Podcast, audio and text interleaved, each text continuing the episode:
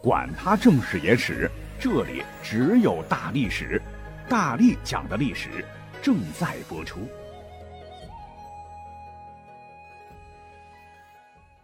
你们好，我是大力丸。节目一开始呢，还要再次宣传一下咱们的微信号哈，是微信搜索 d a l i s h i 幺零幺二零二三零三四零四都可以啊，就大历史的英文拼写啊，让喜欢历史的我们在群里面不见不散哈。今天讲什么内容呢？首先呢，要感谢我们的听友连外西楼，哎，带给了我们一期不错的内容啊。虽然说呢，里边的这些主人公都是咱们的老熟人，可是有句话讲啊，酒是越放越香嘛。咱们的老酒换新瓶，一定有不一样的味道哟。不信的话，您来亲自尝一尝哈。我说一个社会现象吧，就是现在这个坑父母的熊孩子特别特别多，没错吧？可是你知道吗？在古代啊，有很多名人恰恰相反，是被长辈坑过，而且是往死里坑的这个节奏。比方说，在古代，有些长辈做事不小心被皇帝抄家灭族了啊，这是最普通的一个坑孩子的方式。但是他们本身并不是想把家人带向灭亡啊。可是呢，有些人在历史上明知自己的所作所为会给家人带来灭顶之灾，却还要这么去做。比方说，伍子胥的老爹伍奢，萧衍的大哥萧绎，以及项羽的叔叔项伯。啊，这些都是典型代表啊！今天我们就来扒一扒他们的黑历史啊。那咱们先讲第一位好了，第一位伍子胥，哦呦，那可是家喻户晓的人物哈。我们现在吃粽子有一半功劳要感谢伍子胥哈。他呢原本是楚国人，后来实在活不下去了，就身怀灭门之恨，逃到吴国，最后发达了。对，就是那位哈。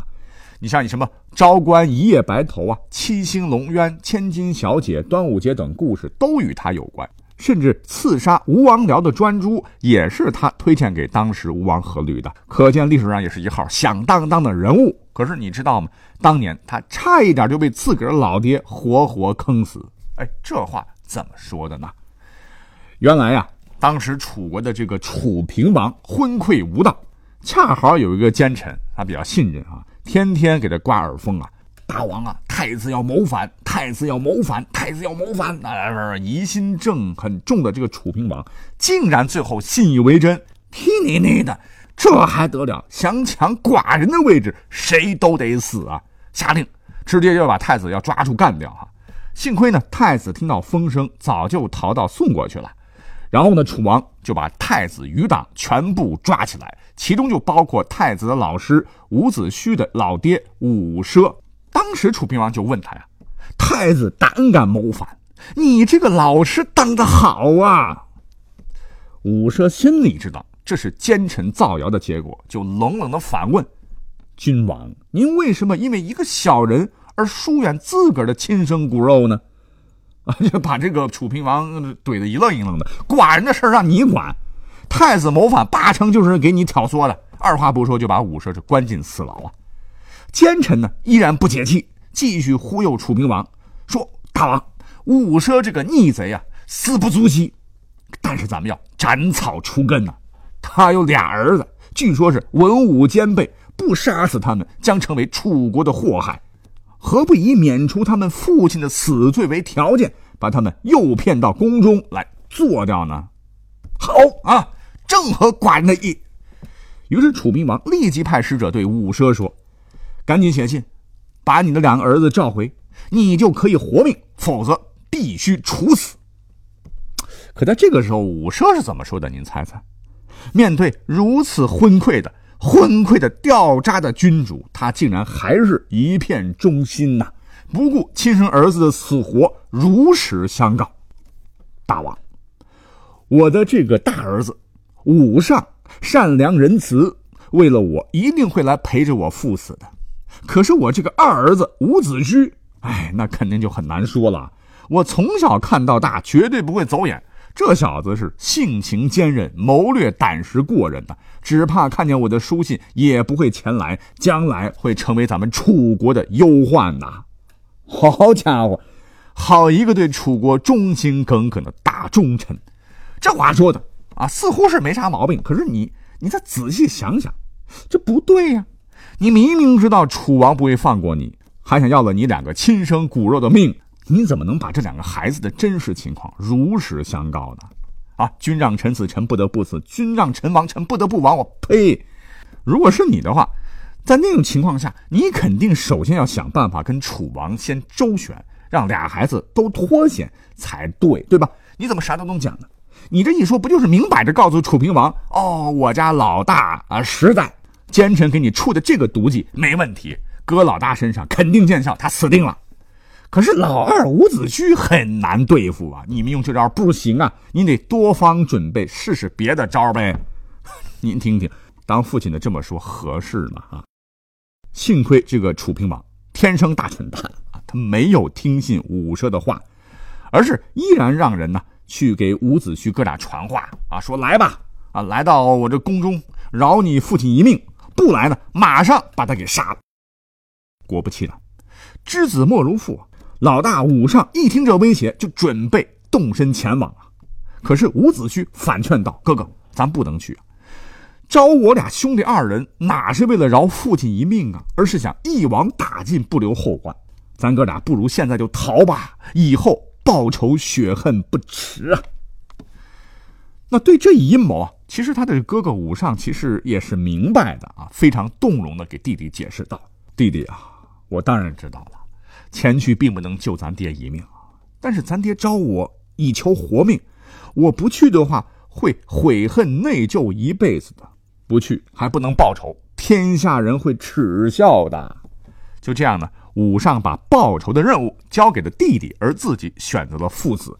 当然了，伍子胥也是一番肝肠寸断啊，老婆为了他还悬梁自尽，老爹死了，老哥死了啊，自个儿也是弯弓搭箭，慌不择路，才勉勉强强的逃江出去。那么话说，若干年之后呢，楚平王已薨，楚昭王即位。这个时候呢，身负血海深仇的伍子胥是带着吴国的全部精锐啊，攻进了楚国国都郢，并掘开了楚平王的墓，对这个尸体是鞭尸三百，边打边大骂不止啊！哎呀，这也算是替父兄最后报了仇了啊！当然这是后话了。可是回头来想想，若是当时楚平王哎真的把武士的话给听进去了哦，你。两个儿子都是人中龙凤，跑了会威胁寡人的江山，那简单了，派出我楚国最彪悍的特种部队，包围武家啊，撒下天罗地网，给我一网打尽。哼哼，只怕伍子胥后头可能连一夜白头的机会都没得呀，更不用说后来还有什么鞭尸楚平王啊，甚至就是历史课本的春秋小舞霸，哪里有阖闾的位置嘞？所以你看啊，至亲坑不坑啊？坑死个人呢啊！好，一个讲完了哈，我们按照时间顺序，下面来讲谁呢？话说在南朝的时候呢，建立了南梁的梁武帝叫萧衍，对吧？其实呢，他原本有个大哥唤作萧绎哈。那么在萧衍没有当皇帝之前呢，哥俩呢都是南齐的臣子。当时的皇帝呢，哼是历史上有名的昏君萧宝卷。哎呀，这位皇帝把很多糊涂事历史上都玩出了新高度啊！什么卖官鬻爵了，不理朝政啊，啊，跟他荒诞的短暂一生干的那些七七八八的事来比的话，真的都不算个啥哈！你像什么至尊屠肉、贵妃沽酒啊，这历史上都没谁了啊。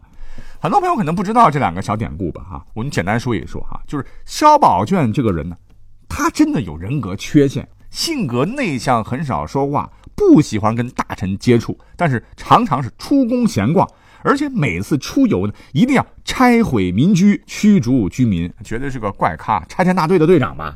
因为南朝的皇帝我们都知道哈，大多是奢侈腐靡，萧宝卷尤甚呢。而且他还有个毛病，极其吝啬钱财，还特别喜欢干屠夫、商贩之类的事情。曾在宫苑之中是设立市场，让太监来杀猪宰羊，宫女呢是沽酒卖肉，他媳妇儿潘妃充当司令。自己呢担任潘妃的副手，好嘛，整个一顽童啊。那么还有更荒诞的，就是萧宝卷在位的时候呢，他一个月当中有二十多天要外出，有时白天，有时夜晚，是入富室取物，无不当尽啊。看着谁家有钱，通通拿走。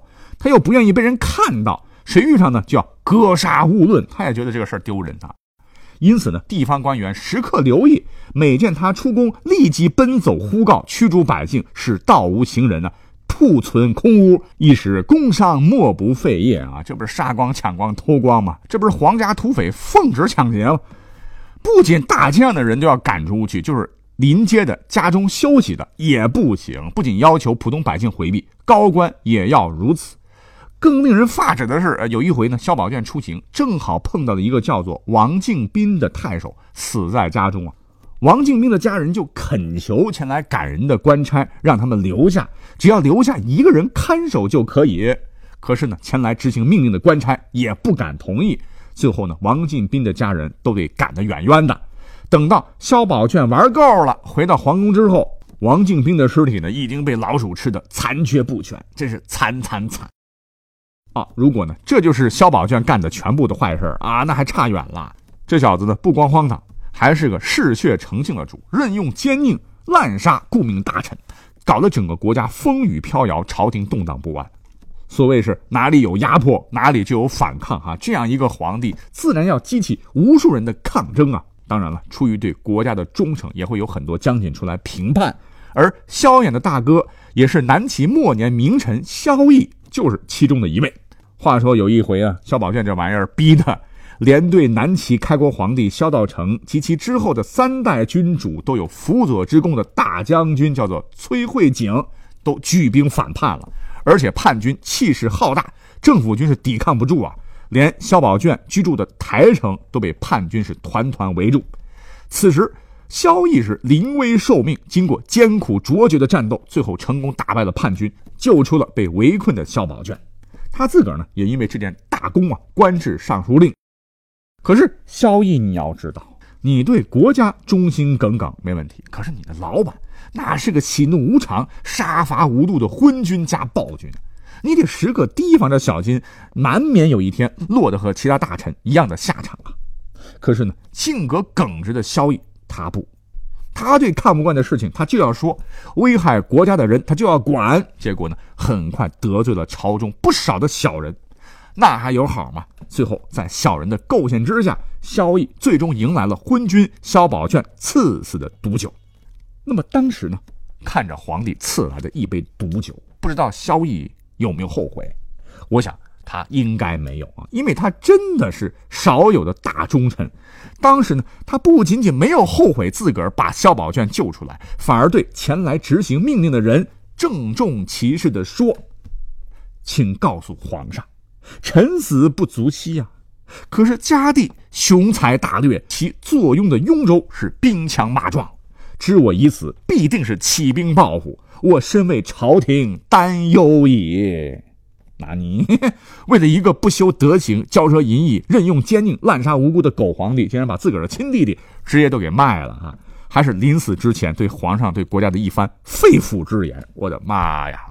幸好呢，萧宝卷他也没有当回事儿啊，也幸好萧衍是善于伪装，否则哪还有后来的什么南梁呢？所以你说哈，这个至亲到底坑不坑哈？最后呢，我们再来讲讲大家伙都很熟悉的项伯。哎，前头我们讲的这个武奢和萧绎，我们都把它归为愚忠的一类。这君让臣死，臣不得不死啊！啪啪啪，老一套。可是这位项伯跟他们比不一样，他在坑侄子的路上，哈哈，可有自个儿的小算盘啊！这说起来，他侄子是谁？西楚霸王项羽是也啊！在《史记》就是司马迁的笔下呢，我们不是很熟悉那个鸿门宴吗？那是历史转捩点的大戏，司马迁写的极好啊。文中啊，这个刘邦啊是亲自赴宴，按道理说那是深入虎穴，危机重重了哈。而且楚汉两方人马在整个宴会当中是暗中较劲，剑拔弩张。可是呢，在这个故事当中，让大家大跌眼镜的是，明明呢我们这个项伯和项羽都姓项，是一家子啊。他无论如何，这这也得向着项羽阵营，不是吗？鸿门设宴，这绝对是一个千载难逢的机会。只要项羽杀了刘邦，哎，能不能最终当上皇帝不讲。山大王那肯定可以再多做几年的呀，可是当晚呢，就是因为项羽这个所谓的亲人的反常表现，是彻底为项羽埋下了垓下之战惨败自刎的恶果。那么话说，早在鸿门宴发生之前，这个项伯干的就已经很不像话了哈。当时呢，项羽有一回非常恼怒刘邦守着函谷关不让自个儿进入，又听说呢刘邦已经攻取了咸阳城，非常恼火呀。就准备进攻函谷关，并把刘邦杀了。就在项羽的四十万大军在新丰鸿门是磨刀霍霍的时候，从项羽的阵营当中，竟然嗖哈一匹快马直接哒哒哒哒哒飞奔到刘邦的大帐。结果下马一看，这匹马的主人正是项伯，他要找的人呢，乃是刘邦的心腹张良。因为张良救过项伯的命啊，所以项伯想利用这个机会还人情。听说这件事之后呢，张良没有任何的犹豫，转身就进了刘邦的大帐。接着主仆二人商议一番，就稍微给项伯点甜头。这个项伯竟然变成了他们的提线木偶。在最后呢，这个项伯和刘邦竟然还结成了儿女亲家哈。项伯是究竟如何被一步步洗脑的，不得而知。总之吧，他竟然跑到侄子项羽面前说：“我啊，你叔叔啊，担保刘邦没有自立门户的心思，竟然堂而皇之的给项羽的死敌刘邦背书。后头呢更夸张。”我就觉得他真的是被洗脑了哈，竟然是主动的配合陈平的离间之计，成功的帮助刘邦瓦解了项羽内部，导致范增惨死，楚军也搞得人人自危，人心惶惶。但是让我觉得更坑的这个事儿呢，还在后头，就是刚才说了，鸿门宴，刘邦他不是来了吗？刘邦当时处于弱势啊，结果宴会开始啊，一番简单的吃吃喝喝之后呢，项羽的一个堂弟叫项庄，便在席间舞起了剑啊，嗖嗖嗖嗖嗖，企图是刺杀刘邦。那都是亲人，你看差别咋就这么大呢？啊，项伯身为项羽的至亲，竟然在这个时候充当了刘邦的保护人呐。史记说，项庄拔剑起舞，项伯亦拔剑起舞。常以深意必沛公，庄不得机呀，当人肉盾牌啊！当时的情况是樊哙还没有进来啊，项羽也没有阻拦项庄的意思。若是项伯不出面，刘邦的结局真的说不准啊，指不定后头就没有什么大汉帝国了。总之，鸿门宴的结果就是刘邦他跑了，汉楚两军是正式开打。有人就说了：“哎呀，当时项伯是受到刘邦的蒙蔽啊。”他就是一个时代人啊，真的认为刘邦没有另起炉灶的心思才这么做的。毕竟刘邦在历史上堪称表演艺术大家，糊弄一个项伯还是很轻松的。可是各位有没有想过，后来发生的事情让人觉得项伯搞不好他就姓刘啊，压根就是刘邦派来的卧底。那不是有一次我们都很熟悉那个故事吗？项羽抓了刘邦的老爹。这放在案板上，推到阵前呢，扬言：“刘邦，你投不投降？你不投降的话，我直接把你老爹给煮了！”啊，谁曾想到刘邦这个不孝子，反而是笑嘻嘻的说：“ 咱们都是兄弟，我爸就是你爸，你把咱爸给煮了，别忘了给我分一杯羹哦。”项羽气坏了，他你那别怪我手下无情了，来人，把这个糟老头子给我蹲啦！哎，话音刚落，大王且慢。我们的项伯同志又一次站出来了啊！而且对项羽啊义正言辞地说：“大王，天下事未可知，且为天下者不顾家，虽杀之无益，只易祸耳啊！天下的事儿呢还不可预料啊！况且争天下的人是不顾家的，即使你杀了他父亲，也于事无补啊，只是增加祸患而已。”叔叔既然说话了哈，估计这个项羽。哎呦，是个叔叔控哈！他竟然是愤然收了手啊！于是刘邦的老爹和刘邦的老婆孩子也是死里逃生。从此之后呢，刘邦就再也没有什么后顾之忧了，而是与项羽死磕，最后是一统天下。我们反过来再想一想啊，如果没有像这位胳膊肘往外拐的项伯几次神助攻，刘邦他能够创造大汉江山吗？那么随着项羽的死，大汉朝建立了，项伯果然因为功劳大大，摇身一变被赐姓刘，唤作刘伯啊，还成了新鲜出炉的射阳口。这件事儿真透露着无比的讽刺啊！那值得一提的是，项伯不是去世了吗？他的儿子叫做项居，被判有罪，不能继承爵位，射阳侯没有世袭。而且他的另一个儿子叫做项游，因谋反被灭三族啊！扶着这个结局对于背叛亲人、背叛主公、背叛祖国、专坑自个儿家人的刘伯来说，求全之下可以明目乎？好，感谢收听本期节目，我们下期再会，拜拜。